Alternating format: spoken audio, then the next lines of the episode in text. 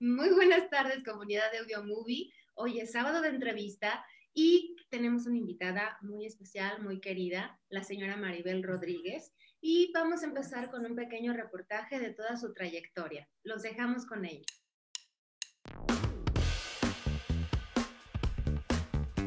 A través de la historia de la humanidad, hombres y mujeres de todas las edades han recreado aspectos de la realidad o sentimientos valiéndose de materia, sonido o imagen. La radio forma parte importante dentro de esta recreación. Siendo Cuba la cuna de la radionovela, Maribel Rodríguez ha sido pionera en este arte. Demos paso a la entrevista con esta completa actriz de radio, televisión y doblaje solo en audiomovie.mx.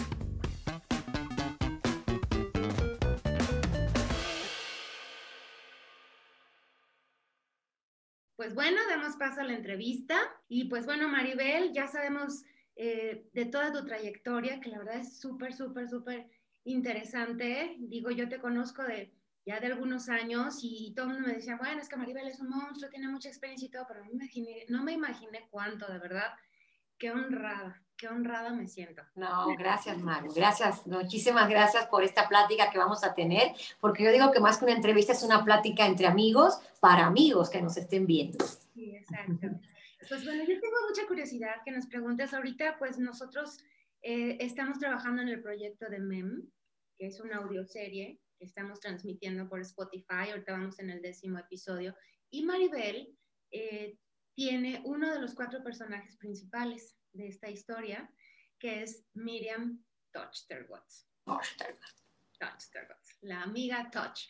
Y, y pues bueno, quiero, eh, eh, tú en un inicio cuando empezamos a grabar todo este proyecto me platicaste que hiciste mucha radionovela, ¿no? Y que te recordó eh, en tus inicios, ¿no? Que hiciste, fuiste parte de el derecho de nacer en Cuba, ¿no? Que de hecho Cuba es la, la cuna, la cuna de la, de la radionovela, ¿no? Entonces, quiero que nos platiques toda tu experiencia en, en, eso y pues bueno, ahí, ahí, ahí, este, ahí seguimos con, con, con, más preguntas. Fíjate que, que, te iba a comentar, yo tuve premio de actuación en La Habana, Cuba, con dos proyectos de radionovela, Charlie Poe, que fue una, también un clásico de las radionovelas de Latinoamérica, muy famosas, y obviamente El Derecho de Nacer. Entonces, por mis actuaciones ahí tuve un premio nacional de hecho, pertenezco a la Unión de Escritores y Artistas de Cuba, aún viviendo acá en México. Eh, mantengo ese vínculo eh, todavía con esta institución tan importante y prestigiosa en mi país. Y sí, como bien decías, es un medio que en Cuba se desarrolla, se desarrolló muchísimo y que aún todavía sigue eh, con mucho auge. O sea, tengo compañeros míos eh, que creo que inclusive lo platicamos en algún momento, compañeros míos que viven, por ejemplo, tengo un compañero Bernardo Menéndez, un extraordinario actor este, cubano que vive en Ecuador hace muchos años, y todavía él va a Cuba de visita y dice, por favor, voy en el mes tal, en tal fecha, y quiero participar en un proyecto de radionovela. O sea, todavía el género de radionovela, yo digo que ahorita mucho más, por las circunstancias que estamos viviendo, es como muy factible de que estamos en casa, estamos haciendo mil cosas, nos estamos trasladando de un, de un espacio a otro y te es muy fácil poner música o una radionovela, con la que igualmente como Netflix, pues ahí te pones y, y, y, no dejas de tener esa necesidad de verla, de escuchar, en este caso, eh, una novela, ¿no? De radio. Y sí, en Cuba es un género muy, muy, muy importante, muy, muy importante. Y yo afortunada de poder eh, pertenecer a un grupo de actores con los que teníamos mucha frecuencia en todos los proyectos que se, que se hacían de radio. No solamente eran radionovelas, habían programas costumbristas muy interesantes, que como la frase lo dice, eran como las costumbres del barrio o del pueblo, ¿me entiendes? Y era, esos sí eran proyectos muy ricos, y digo ricos porque hasta los saboreábamos en el foro, porque eran cosas muy chistosas.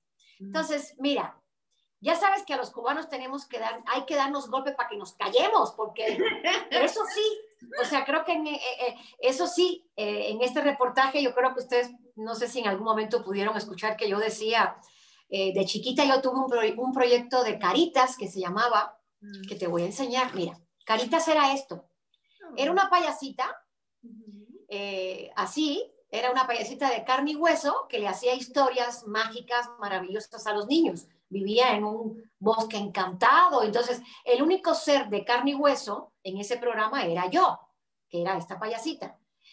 Entonces, te hago este preámbulo porque fue, fue maravilloso. Yo no tenía mucha conciencia de lo que yo estaba haciendo. Eran cuatro años. Yo realmente, yo creo que por eso soy ahorita tan eh, aprensiva, tan hiperkinética, porque todo eso que me generaba eh, preocupación, ansiedad de trabajar en vivo para no sé cuántas millones de personas en, televisión, sí, realmente es una responsabilidad muy grande, ¿no?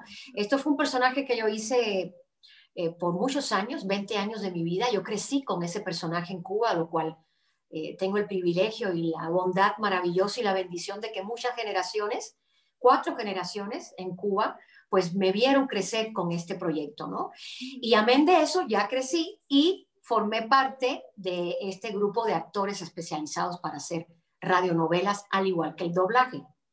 Eh, ahí también ya eh, formé parte de un grupo muy especializado que inclusive este grupo trabajó para Antena 5 en España. Eh, de repente fueron e instalaron un, equipo de trabajo en, en, Cuba, unos estudios especiales para únicamente doblar para Antena 5. Y éramos 11 actores. O sea, es nada más. Es una valiosísima responsabilidad el doblaje eh, creo que mucha gente todavía aún lo subestima, al igual que trabajar en radionovelas. Se subestimaba mucho porque decían, ay, pues como tú eres actor de doblaje, ah, no, entonces tú no haces ni teatro, ni cine, ni, ni televisión, ¿no? Y viceversa, ah, tú eres actor de, de radionovelas, de radio, o sea, así, despectivamente, ¿no? Ah, tú eres actor de radio, ah, entonces tú no haces ni teatro, ni cine, ni novelas, ¿no? En TV.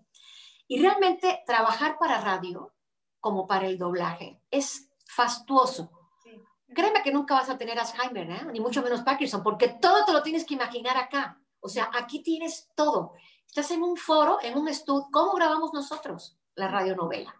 No hay nada. O sea, imagínate que entras a, híjole, mi pastelería de la Toaster.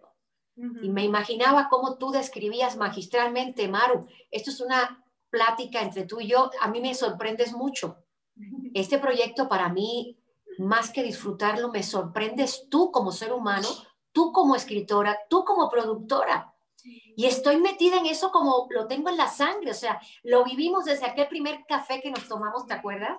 Sí. ay, como tu vocecita. Ay, Maribel, es que tengo. No, proyectazo, mijita. No lo digo yo, lo dicen cumbres de la, de la, del doblaje como Vico, el maestro Vico, el maestro Bernardo, Magda, por favor, la maestra Magda. Y, retomo esto porque es una especialidad difícil, es donde el actor no tiene ningún recurso. O sea, imagínate que entraste a una pastelería gigantesca con unas delicadeces, delicateces fabulosas y saborealas. Nada más está todo en la mente, en el pensamiento, ¿me entiendes? Entonces es un género muy difícil. Eh, bueno, ya nosotros tú lo estás haciendo con una tecnología más bien digitalizada, ¿no? Pero en mi época, las radionovelas, este, había un solo micrófono, antiquísimo, de esos de RCA Victor, y aquí se colocaban del lado de allá seis actores o la cantidad de actores necesarios, y de este lado de acá. Era lo único. Entrábamos, salíamos, entrábamos, salíamos, entrábamos, salíamos. En otra parte del foro, del estudio, había lo que se llamaban los efectos, esos que tú ya les pones y que ya uno los disfruta.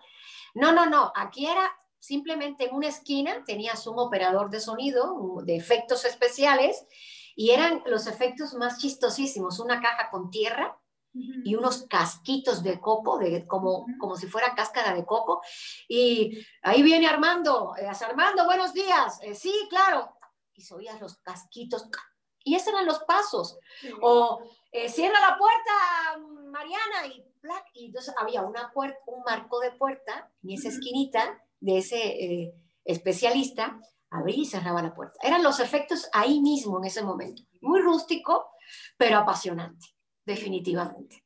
Sí, sí, sí, definitivamente es bien padre. Ahora, ahora pues bueno, tienes una librería, ¿no? Y tienes una lista de, de pasos por, por eh, no sé, en madera, en mármol, en arena, en agua, en pasto, en alfombra, ¿no? Y en todo. En tacón, en tenis, en sandalia, descalzo. que buscar lo correcto para meterle donde tú lo quieres. Y bueno, San Pro Tools, que bueno, Este es San Pro Tools, así Sí, me, me No, allá todos, no, en mi época todos caminaban con el mismo tipo de zapato, digo, ¿estás de acuerdo, no? Porque- Eh, eh, ¿Te has de acordar el, el primer episodio que grabamos de, de MEM? Lo hicimos los cuatro. Bueno, usted, ustedes, los, los actores principales, lo hicieron en los cuatro en la sala, ¿no? Hicimos una lectura antes de atril padrísima, ¿no? Y entrar, y, se- y es, incluso la vibra era distinta porque estaban los cuatro realmente emocionados. O sea, ya, ya llegaba un momento que yo quería decirles, hey, niños, stop, tenemos que entrar otra vez en situación bien padre, y pues bueno, nos agarró la pandemia y ya tuvimos que hacer uso de las herramientas y, y- y grabar a uno por uno, ¿no? Pero aún así es maravilloso, maravilloso. Es fabuloso, es fabuloso, uno lo disfruta mucho.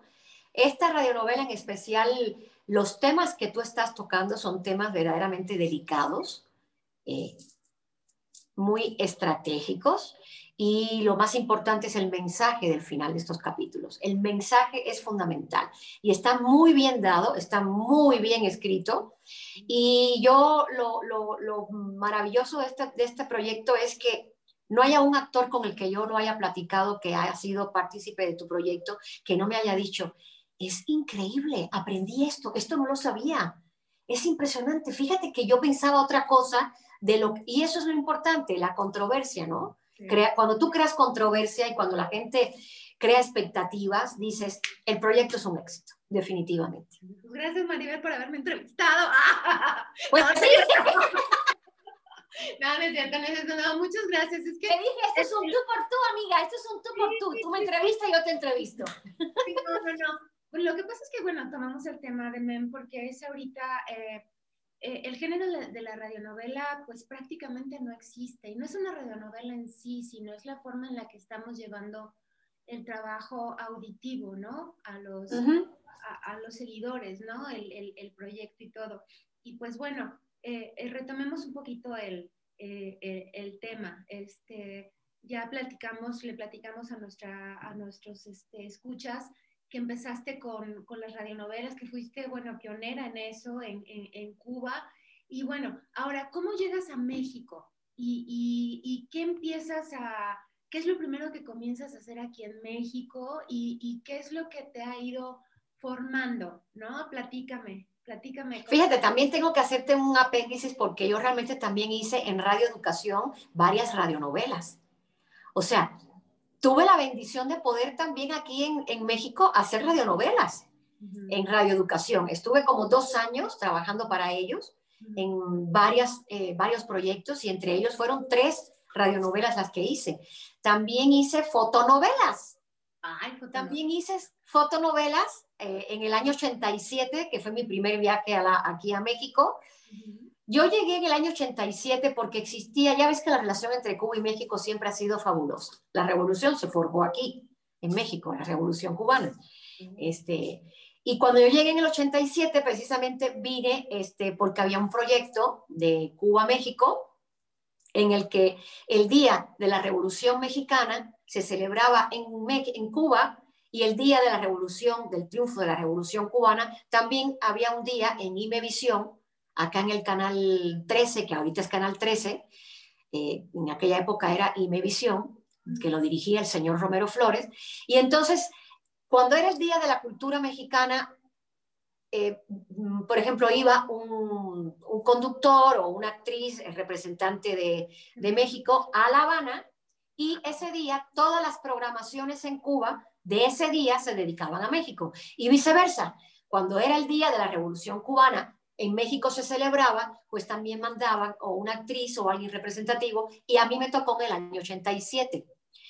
Entonces yo quedé fascinada con este país, de hecho estoy eh, súper eternamente agradecida porque me acogió, me dio, me dio, eh, me dio abrigo, me dio amor y pues aquí estoy. O sea, vine por seis días y ya llevo casi veintitantos años. Wow. Y en esa primera oportunidad, pues yo vine normal como conductora principal, traje todo el material de lo que era Cuba y era la programación completa se dedicaba a lo que era Cuba y yo venía al frente de esa programación, ¿no? Con videos, con entrevistas, bla, bla, bla, bla, ¿no? Se suponía que en ese entonces tú invitabas gente de la embajada cubana al foro de México, al, y entonces ahí se hacían entrevistas, cantaba, todo era dedicado a la cultura cubana. quedé impactada e hice muchas relaciones eh, en Imevisión. Y me regreso a La Habana. Yo tenía mucho trabajo, la verdad. Siempre tuve, trabajaba en lo que era conducción, locución, animación, eventos, espectáculos. Trabajaba en programas que tenía yo de conducción de, continua. Eh, o sea, mucho cúmulo de trabajo. Realmente creo que ahorita es cuando tengo como más tiempo libre, aparentemente, y, he dicho, qué bueno disfrutar de este tiempo, qué bueno disfrutar de un trino de pájaros, de, de, un amanecer, de, sin tanta presión, que al final siempre todos tenemos la presión de que queremos trabajar, ¿no? Tenemos que vivir. Pero ahorita es el tiempo que me estoy dedicando tranquila, relajada, ¿me entiendes? Pero en mi país, afortunadamente, no paraba, no paraba. Conclusión, pasó, pasó un tiempo y yo tenía un proyecto de telenovela para televisión eh, muy interesante, que de hecho todavía se sigue a través de los años reponiendo en, Cuba. Y recuerdo que en el, en el 96 me contacta otra vez este, el Romero Flores y me dice, oiga, ¿qué está haciendo? ¿Cómo le va? No sé qué, no sé cuánto, ¿verdad? Yo andaba en un proyecto de arte en la comunidad, o sea, era un proyecto a nivel gubernamental en la que el ministro de Cultura de mi país me había otorgado la responsabilidad de dirigir toda una comunidad, como decir, ahorita aquí en mi fraccionamiento y parte de lo que es la colonia donde, donde vivo, tienes que ocuparte del arte en la comunidad. Eso era un proyecto hermoso. Entonces, mi, mi, función como directora de ese proyecto en toda esta comunidad, y así se fueron seleccionando actores con, con prestigio en el país, y este, siempre nos tocaban como las comunidades donde nosotros vivíamos, ¿no? O sea, te repito, eh, a ver Maribel, te vamos a ubicar, el, tu responsabilidad es dirigir el proyecto en todo lo que es este Cuernavaca, ¿no? Entonces esa era mi responsabilidad.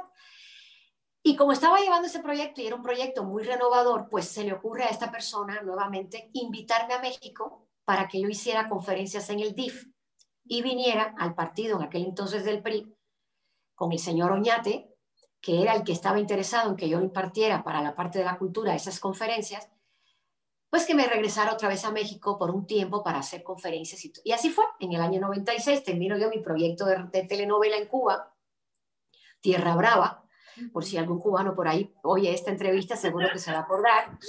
Este, y resulta que regreso a México, doy mis conferencias, bla, bla, bla, bla, y me dice esta persona, oiga, fíjese que, es, bueno, ya esto era en el partido del PRI en aquel entonces, fíjese que ya no existe imagen televisión, digo, eh, no existe, perdón, Imevisión, ahorita lo que está es TV Azteca, y qué tal si usted se entrevista con la señora Elisa. ¿En serio? Sí, bueno, yo venía con todo el cubaneo, mi hermana, o sea, lo yo todo el tiempo era hablando así, bueno, pero ¿cómo voy a hacer si yo... Sí, le voy a proporcionar una entrevista con la señora para que tenga usted oportunidad de trabajar acá en la televisión también. Y así fue. Me recibió la señora Elisa Salinas, agradezco la oportunidad enorme que me dio y de repente me dice, pues mira, fíjate, eh, me encanta tu trabajo, este, tienes que hablar como mexicana, vamos a darte un tiempo para que lo logres, pero te voy a hacer un contrato de exclusividad. Y así fue. La vida de seis días, siete días que yo venía simplemente a hacer ese ciclo de conferencias se convirtió en 23, 24 años que ya llevo viviendo acá.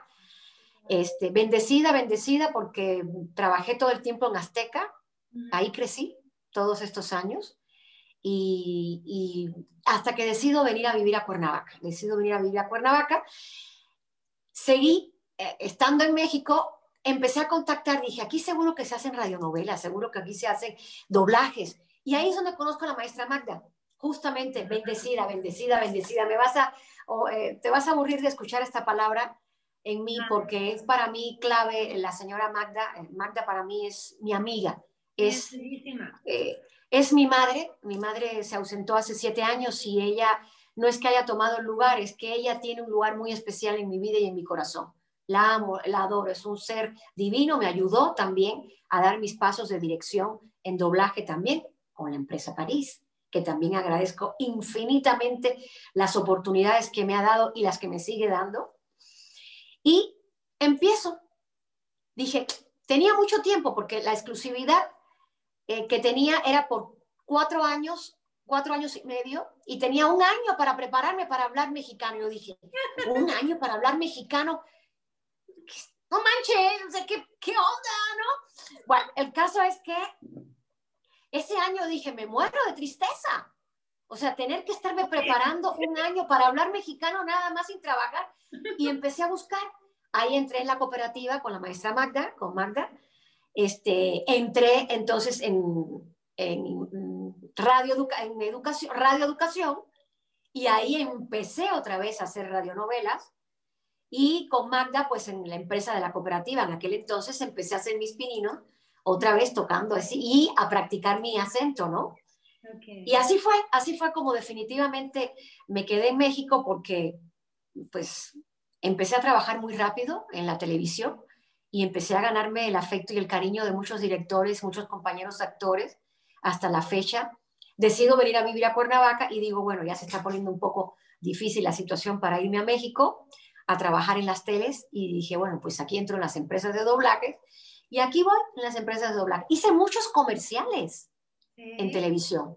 Oye, Maribel, pero antes de, que nos platiques de los, de los comerciales, me imagino que el, hacer doblaje, el utilizar el, el, el, español neutro, porque pues cuando entras a hablar te quitan el, el hola, ¿cómo estás? ¿No? No, ¿no? Todo para o, o este, o, o, muchas veces este, hablas así, ¿no? Entonces lo reflejas en el doblaje, en el doblaje es totalmente, es, híjole, cuando entiendes ya la dirección del doblaje, pues tú, tú, tú hasta la forma de hablar cambia, ¿no? Totalmente. Oye, totalmente te ayudó muchísimo el estar en, eh, el, hacer doblaje en México, al llegar de Cuba, en, traer, traías todo ese tumbao, ¿no? Y de repente ya hablas como mexicana.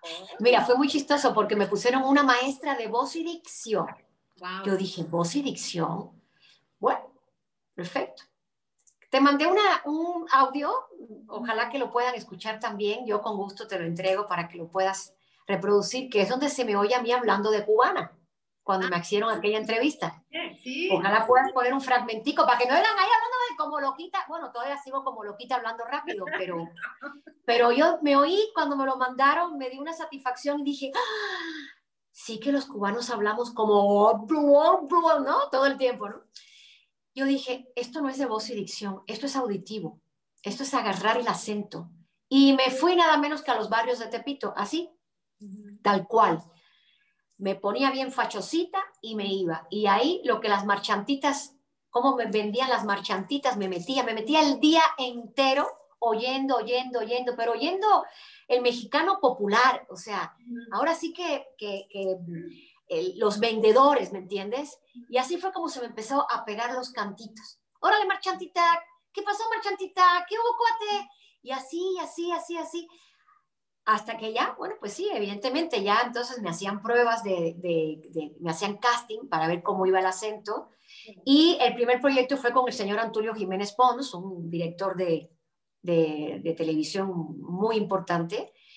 Y, así, así empecé a hacer televisión y, hasta que prácticamente me vine a vivir a Cuernavaca, aún seguía yendo y viraba y de México a Cuernavaca hasta que, bueno, ya hace tres, cuatro años sí ya no hago absolutamente nada por las transformaciones que han habido y porque sí me llené de trabajo acá en, en Cuernavaca en las empresas de doblaje.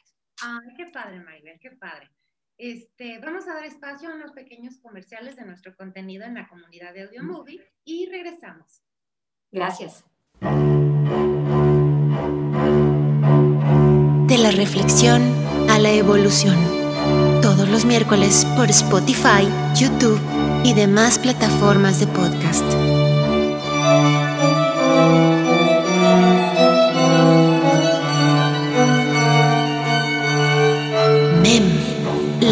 Del agua.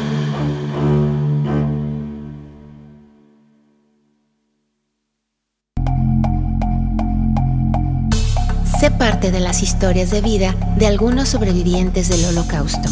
Escúchalas en vivo en su página de Facebook y la repetición por audiomovie.mx.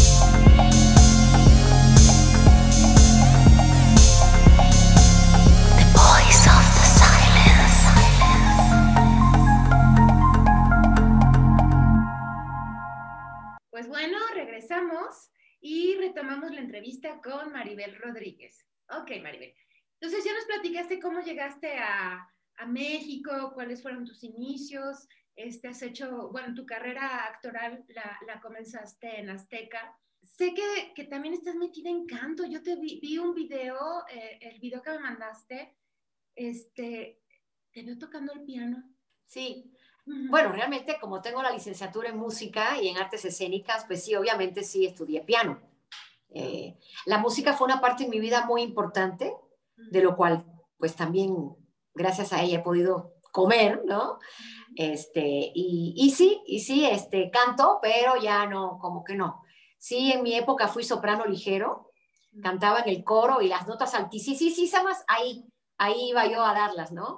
De hecho, tuve este, la virtud de poder también tener un premio de actuación cantando las, la, la, Bella Durmiente. Eh, se hizo el doblaje en La Habana también de, de toda la serie de Walt Disney y yo pues ahí me dieron todas las princesitas y en todas pues cantaba. Y eso fue un proyecto hermoso. Bueno, oye, y este, por ejemplo, eh, cuéntanos qué personajes ahorita estás en, estás este, con novelas en, eh, ah, bueno, más bien haciendo doblaje de novelas turcas, ¿no? Ahorita, este, ¿qué es lo que estás haciendo? Eh, pues fíjate que hay un personaje muy controvertido, la gente está muy molesta, pero pues ese es mi personaje, el personaje de Sermín en Tierra Amarga. Hermoso personaje, muy importante, es como, como el antagónico, yo diría, del personaje de Juncar, que está interpretado por mi maravillosa amiga Irma Infante. Eh, y, y, no sabes los agarrones que nos hemos dado ella y yo ahí este, en, la, en la telenovela turca. Eh, maravilloso personaje el de, el de el de Tierra Amarga que se está transmitiendo en estos momentos por imagen televisión. Tengo otro personaje que se llama Sunrum, pero no sé por qué ese todavía apenas está, eh, se está grabando y no está saliendo al aire. No sé el nombre que tendrá eh, la novela cuando se transmita, pero un personaje totalmente opuesto, nada que ver con lo que estoy haciendo de Sermín, un personaje muy sobrio, es como una matriarca, eh, hay una caracterización muy fuerte en cuanto a voz, en cuanto a imponerse, eh, su forma de proyección y todo. Y, eso es muy rico, que tú puedas interpretar diversidad de caracterizaciones, ¿no? Eh, aunque sea poniéndole la voz a esas actrices. Es muy enriquecedor. Sí, es padre. Bueno, este, oye, cuéntanos una anécdota. Cuéntanos algo, algo chusco, algo padre, algo que no sé, que, que te acuerdes y digas, no, no, no es así. Me acuerdo que, que me pasó y me sigo atacando de la risa, no sé, cuéntanos una experiencia. Bueno, ahorita lo que te quisiera contar algo que para mí fue muy importante. A lo mejor no es de risa, es como de sensibilidad y emotividad. Haciendo este personaje durante tantos años, para los niños, personaje de Caritas, para los niños era como muy imposible que tú pudieras tener a esa persona frente a ti, ¿no? O sea, es como, es, de esa caja no sale nadie. Esa caja que es la televisora en aquella época, pues es que es algo mágico y yo la tengo aquí que proteger porque es algo mágico. Resulta que en Cuba se hacían los carnavales para los niños y eran carrozas muy bonitas y en una de las carrozas a mí me montaban con mi personaje pintada y maquillada. Y recuerdo que me bajaron de la carroza para tomarme unas fotos y una niña se soltó de la mano de su mamá, quedó impactada, se paró frente a mí se quedó, iba como a abrazarme y de repente dijo, mamá, es de carne y hueso, es como yo, es ah. igual que yo.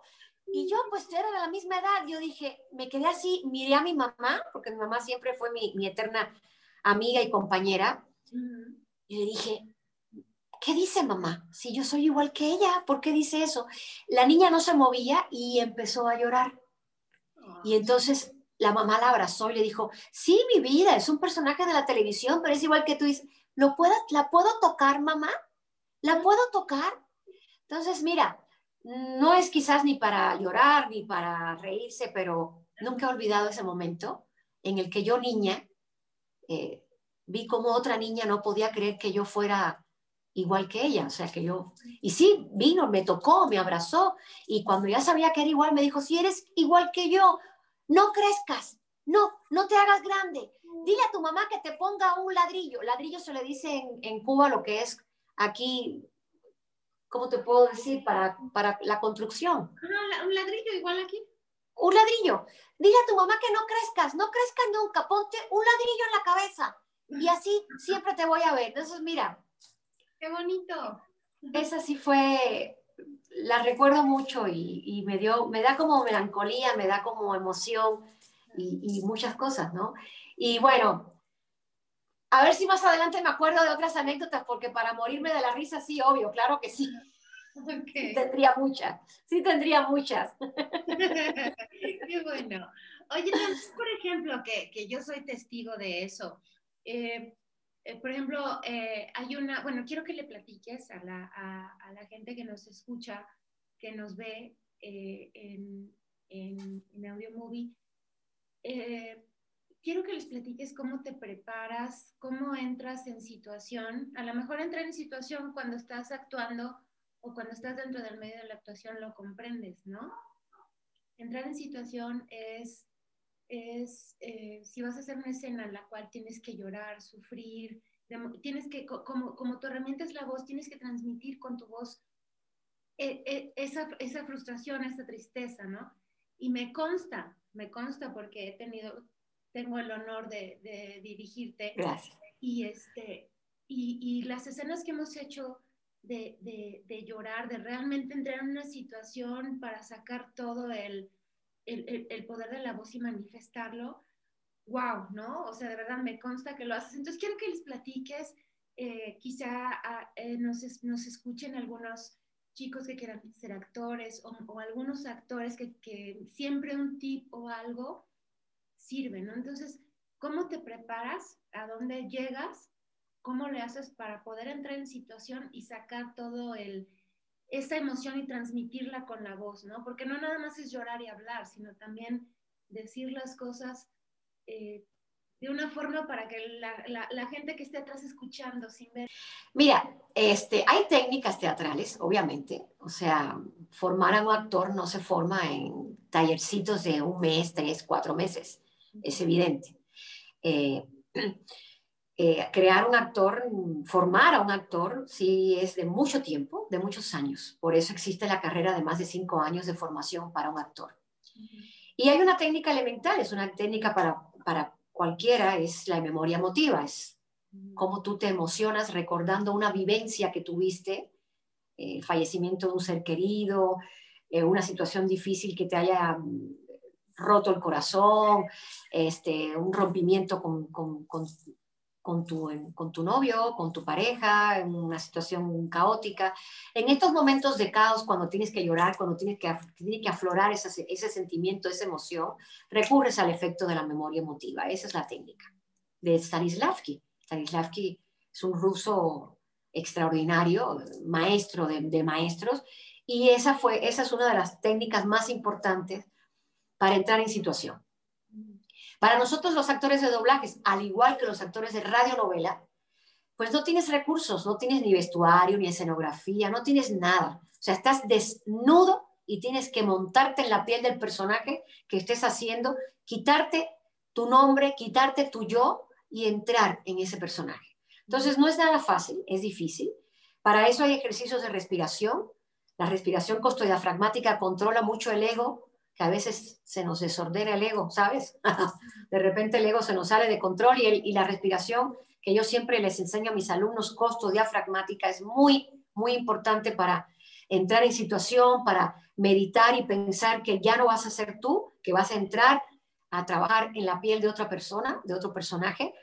Y en estas escenas, pues obviamente recurres lo más rápido, lo más eminente es la memoria emotiva de una situación vivencial que hayas tenido triste, si es el caso, o de agresividad, si es lo que hacía premia la escena, ¿no? Dependiendo de. Ay, wow, qué padre. Y bueno, otra pregunta, ¿has tenido la oportunidad de conocer algún al actor, al, algún actor al que tú le hayas dado tu voz?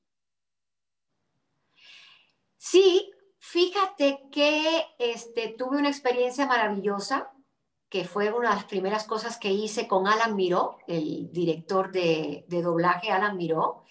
Doblé a Jimmy Lee Curtin, fue mi primer gran personaje que hice aquí en México, ya cuando empecé a hablar ya mi mexicano, mi acentito, él me dio este, a protagonizar una, eh, creo que se llamaba Atrapados la película, no recuerdo bien, era con Sylvester Stallone, y este, y era muy, muy, este, muy impactante para mí porque era mi primer largometraje con, un con una personalidad como Jimmy Lee Curtis, eh, una actriz reconocida eh, en cine, y fue maravillosa la experiencia, fue maravillosa la experiencia.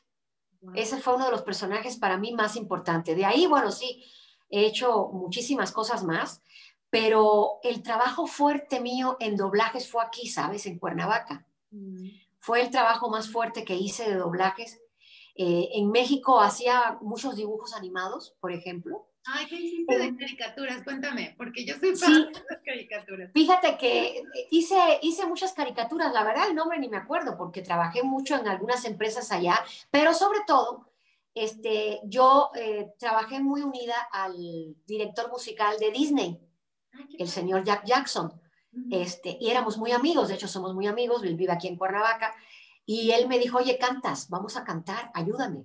Órale, va. Entonces canté en canté en las de Disney, todas que se ponían en, en, cine, que se doblaban aquí la parte de las canciones. Ahí andaba yo dando mis voces de soprano y, y, mis cantaritas de personajes que salían. Y la verdad me fue muy bien. Trabajé casi como tres, cuatro años de puras cantadas en Disney. Recuerdo que el hijo de Magda, eh, el hijo de Magda, este, Arturito, eh, pues se tenía que doblar su voz porque él no cantaba, ¿no? Y decía, oye, pero sí, qué cosa tan grande, es impresionante, yo tengo que aprender a cantar, no puede ser. Porque sí, siempre las ventajas económicas para los cantantes eran mucho mejor que para el que doblaba, ¿no? Entonces, de ahí como que digo, no, no, no, no, no, voy a poner las pilas y voy a cantar. Y ya de hecho lo está haciendo. Ya está dando sus clases y creo que ya canta. Entonces sí canté mucho para esos doblajes de películas de dibujos animados gracias a esta oportunidad que me dio Jack Jackson. Ay, qué padre. Yo pensé que habías hecho eh, algún personaje de alguna caricatura, qué sé yo. Hice, hice, hice, pero realmente, eh, vamos, eran personajitos que entraban y salían, sobre todo en, en, DNA, es una empresa que trabaja también mucho para Disney, y ahí sí trabajé en personajes de dibujos animados, pero la verdad, mira, Sí, bueno, Soy pésima. Pero eran personajitos que entraban y salían, no así como personajes así con nombres específicos muy reconocidos, no. Eran esas series y eran personajitos que entraban y salían, ¿no? En mi fuerte realmente ya lo hice acá porque realmente el fuerte mío en México era las, las telenovelas, ¿no? Y pues también me fui a trabajar mucho a Argos, Argos Televisión con el señor Epigmenio. Entonces, sí, y el doblaje era como, ay, después lo hago, no, no puedo ir, no, pero voy mañana, no, fíjate que no puedo pero sí, sí hice bastante dentro de todo. Aquí en Cuernavaca ya sí, cuando me salí de la televisión prácticamente, que ya empecé a dejar de ir a Azteca, pues ya aquí ya me, me llené de trabajo, afortunadamente de doblaje. Ah, Oye, Maribel, ¿y qué, qué novelas este, hiciste en Azteca? Uy, hice La Duda, Cuando seas mía, este, mm, El País de las Mujeres, Ah, creo que te pasé ahí un reportaje donde tengo algunas, el, regreso de las Juanas, donde hice la mamá de, eh, el regreso de las Juanas, creo que así se llama, la esposa de Luján, del señor Luján. Este, trabajé mucho con Adriana Parra, una gran actriz también, con Silvia Navarro. Eh, ah, así hice, hice un buen de, hice como 14, 14 telenovelas, algo así, más o menos y personajes bien chistosos. La que sí se pone con mucha, con mucha frecuencia es cuando seas mía. Y ahí tengo el personaje, eh, un personaje de, una persona muy insidiosa que le hacía la vida imposible a Silvia Navarro y a Basáñez. Eh, muy chistoso. Con Silvia Navarro trabajé muchísimo, con Basáñez también, eh, con la Lescano, Alejandra Lascano, bueno, muchísimo, con, con, la mamá de Gael García, este, Patricia Bernal, con Margarita, este, con, muchas, con muchas, la verdad, con muchas actrices maravillosas. Qué padre. bueno, a mí eso se me hace muy emocionante. Ay, mi vida. Es trabajo y, y, digo, el, el, el, trabajo actoral es, es, es, muy bonito, o sea, pones el alma ahí en la interpretación, y muchas veces es cuestionado, ¿no? Ay, no, no, no me hizo sentir nada X y, vas aprendiendo, ¿no? Vas aprendiendo, tienes que, que, ir y que ir y que ir, o sea, es, es, es impresionante. Bueno, a mí, a mí me, me, me gusta mucho, me gusta mucho. Bueno, tú también eres actriz, ¿eh? Hay poquito, hay poquito. Bueno, ahí pasaste tus cursos, pasaste tus talleres, hiciste tus pininos, nada más que tu vida se encauzó a algo mucho mejor, a producir. Y es sorprendente porque diriges bien. Y eso es algo también te voy a explicar. Mira, la actuación no solamente se aprende y se estudia teóricamente. Si no llevas esa vibra en la, en la piel, si no naces con esa virtud de actuar, ni aunque estudies carreras universitarias, en cualquier parte del mundo que lo hagas.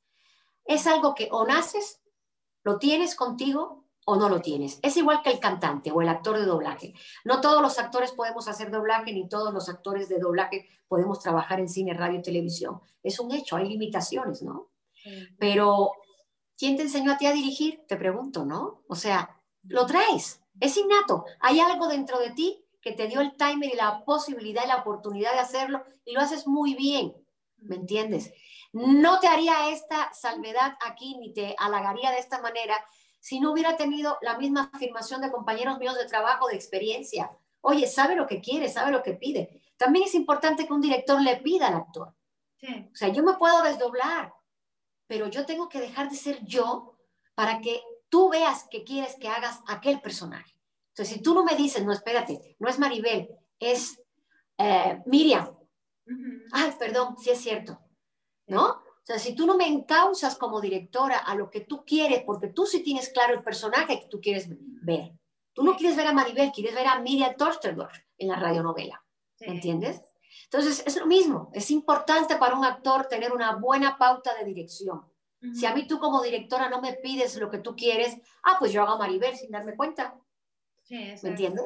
O me desdoblo y hago este, otro personaje al que me dé la gana. Entonces, no, no, no, no. Este, los actores somos locos, somos eh, extrovertidos, hay que controlarnos. ¿Y quién nos controla? Un director. Sí. Definitivamente. Sí, sí, sí. Es muy padre, muy padre. Pues Maribel, ha sido un, un, un, un, un momento padrísimo compartir contigo. Eh, Igualmente. Lista, de verdad, estaba muy emocionada en la tarde y dije, ay, voy a, voy a a Maribel. y, y, bueno, me encanta, muy agradecida Maribel por tu tiempo, por tu experiencia. Yo sé que nos faltaría eh, más horas para platicar de todo lo que has hecho, porque es divino platicar contigo. Nada, nos vamos a ir a Cuba a transmitir esa radionovela que hoy aquí ya está siendo un éxito y desde allá nos vamos a volver a, reunir y nos vamos a hacer otra entrevista de Zoom para hablar desde La Habana, Cuba, mi hermana. ¡Ay, sería padrísimo! Venga. es un reto nuestro, ¿eh? Ay, sí, estaría padre, estaría muy padre. Pues bueno, Maribel, muchas gracias nuevamente por, por tu tiempo, por, por compartirlo con la comunidad de Audio Movie. Te lo agradecemos mucho todo el equipo. Y pues bueno, este fue esta fue tarde de, de entrevista en Audio Movie. Yo soy Maru Palacios y nos vemos para la próxima. Hasta pronto.